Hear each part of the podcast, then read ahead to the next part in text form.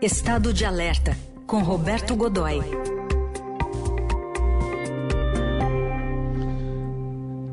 Em alerta neste 26 dia da invasão russa da Ucrânia.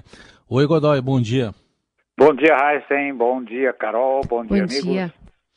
Bom, Godoy, a Turquia está tentando mediar negociações, dizendo até que ocorreram avanços significativos, mas a Rússia está com um pesado bombardeio, até com mísseis hipersônicos. Você vai explicar tudo para a gente agora, né?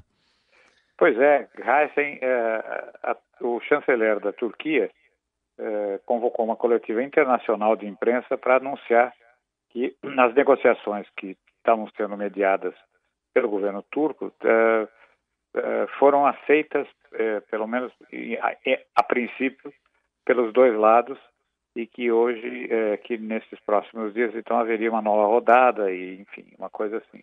Mas nem por isso o, o, o, governo russo, Vladimir Putin, aliviou o pé. É, muito ao contrário, esse fim de semana foi um dos mais terríveis.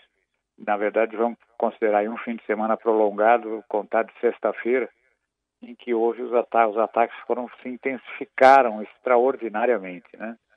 A gente teve aí um, um ataque é, na, na, um ataque à base dos fuzileiros navais é, ucranianos em Nikolaev, é, em que morreram pelo menos 50, é, depende, mas o número não é admitido oficialmente, então dependendo da fonte são 40, 50 ou pouco mais que isso, mas de qualquer forma foi um ataque devastador contra essa base é, e, foi, esse, e, e, foi feito com mísseis Skander.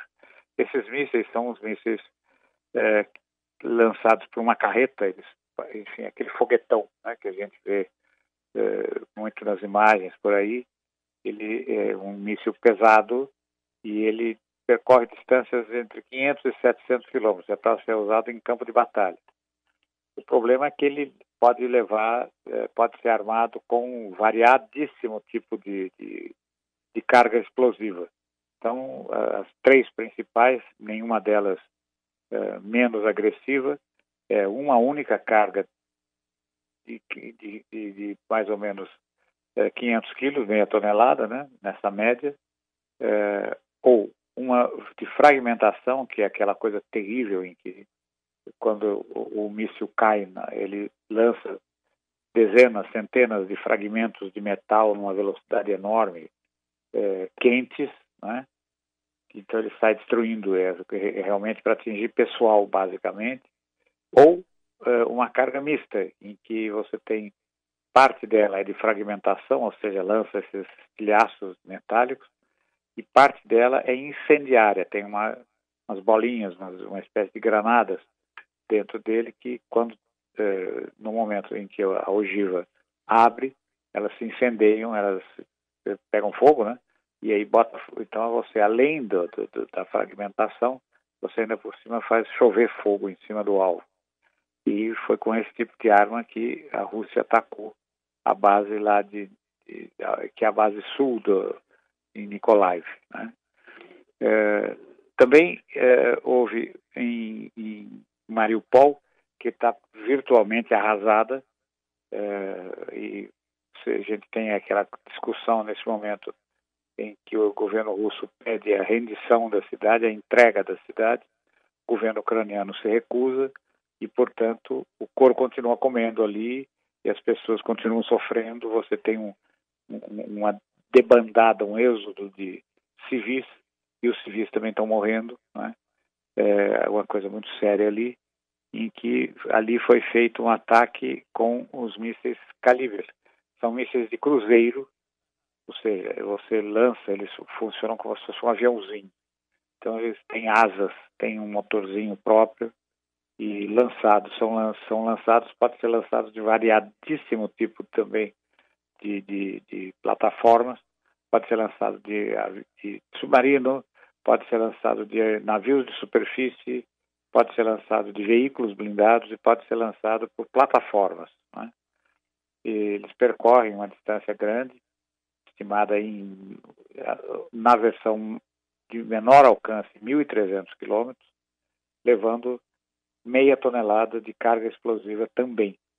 É, e eu, eu, você, a característica deles é que você pode programar o, o alvo, ele tem uma característica, tem uma, uh, e você programa coordenada do alvo e ele faz uma leitura do solo procurando o melhor caminho para atingir esse, esse ponto.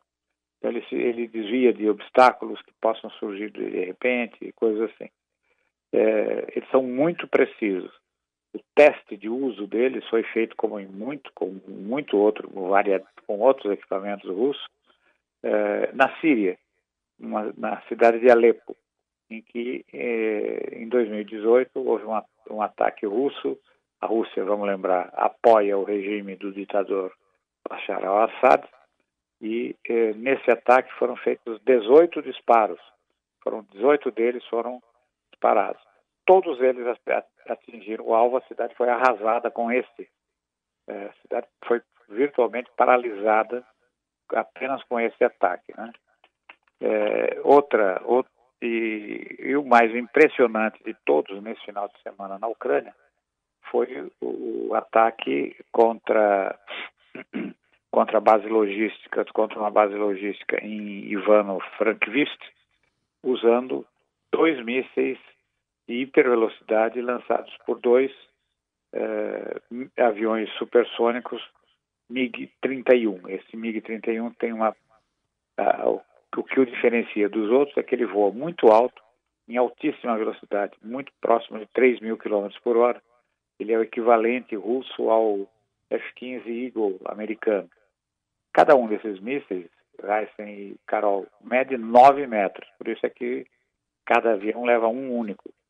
E ele, o que ele faz? Ele voa 10 mil, ou quase 11 mil quilômetros por hora, e atinge o alvo, o impacto é brutal, e ele também leva carga, uma carga da ordem de até 700 quilos.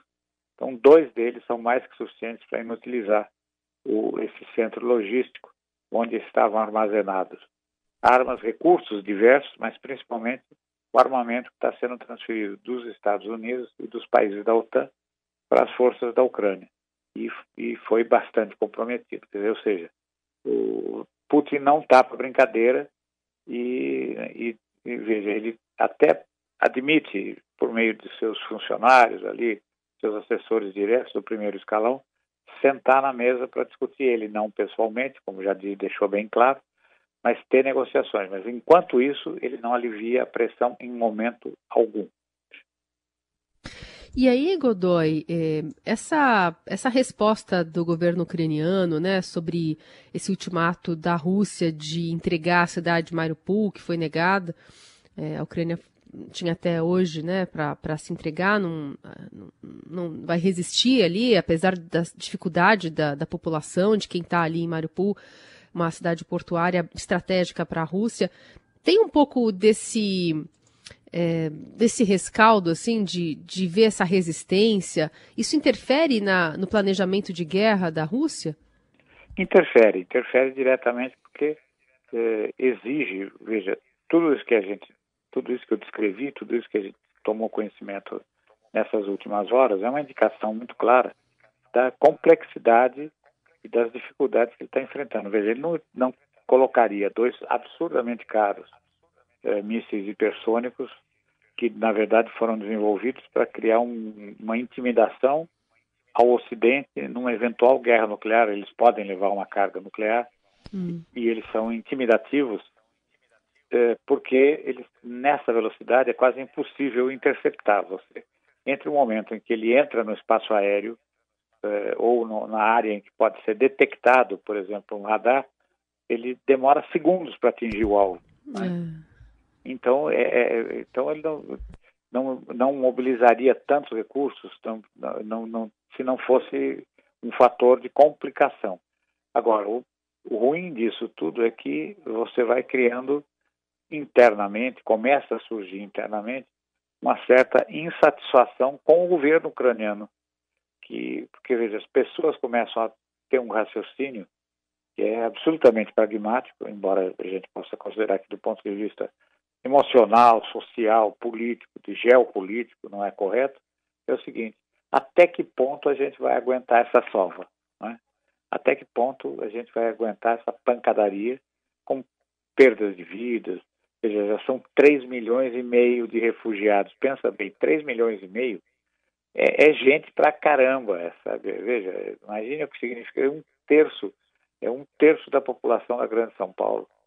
É, imagine só como é que está essa situação. Então, o país está sendo devastado. Então, começa uma, não seria o caso de você começar a negociar para valer, ceder alguma coisa, estabelecer algum tipo de armistício.